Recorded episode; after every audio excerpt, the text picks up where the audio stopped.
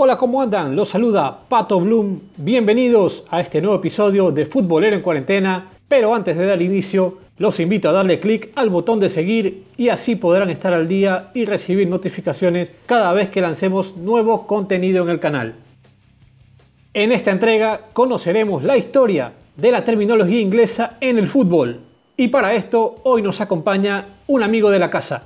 Él es Víctor León. Adelante crack, vamos con tu relato. Hola, ¿qué tal amigos de Futbolero en Cuarentena? Les saludo a su amigo Víctor León.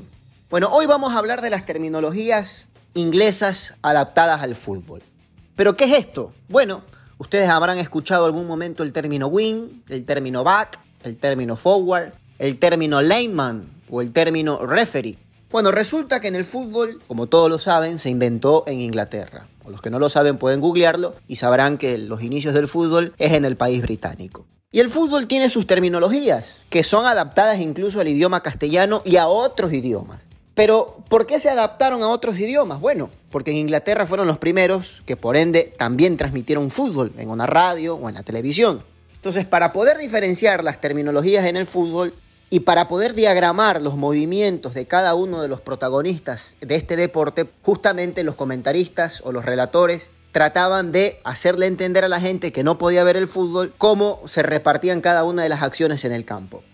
Resulta que al referee le decimos árbitro, resulta que el lineman es el juez de línea, resulta que el offside es fuera de juego, resulta que el corner es las esquinas y que son palabras que incluso en Inglaterra o en los Estados Unidos se usa comúnmente para diagramar calles también.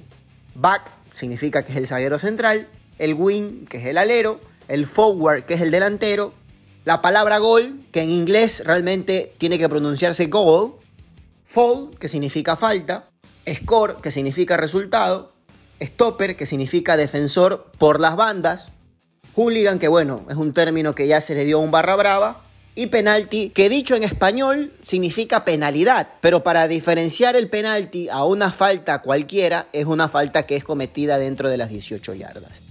Y son palabras que se han quedado en la actualidad del fútbol mundial. Hoy, por ejemplo, hablamos del wing derecho, del wing izquierdo. Por dar un ejemplo, Luis Antonio Valencia fue uno de los mejores wings que tuvo el Manchester United por 10 años.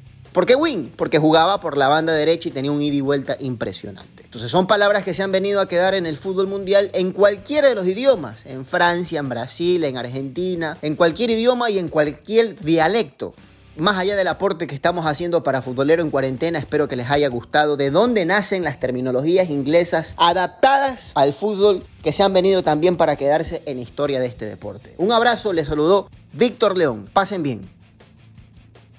Gracias Víctor por tu valioso aporte a la comunidad futbolera en tiempos de cuarentena. Siempre es bueno poder conocer y compartir historias que sean relevantes y sobre todo que lleven entretenimiento al oyente en estos tiempos de aislamiento. Esperamos que hayan disfrutado de este capítulo.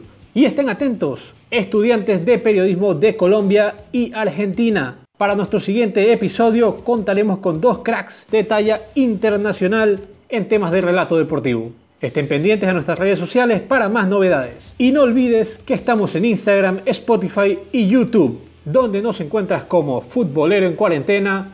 Un abrazo de gol y salud para todos.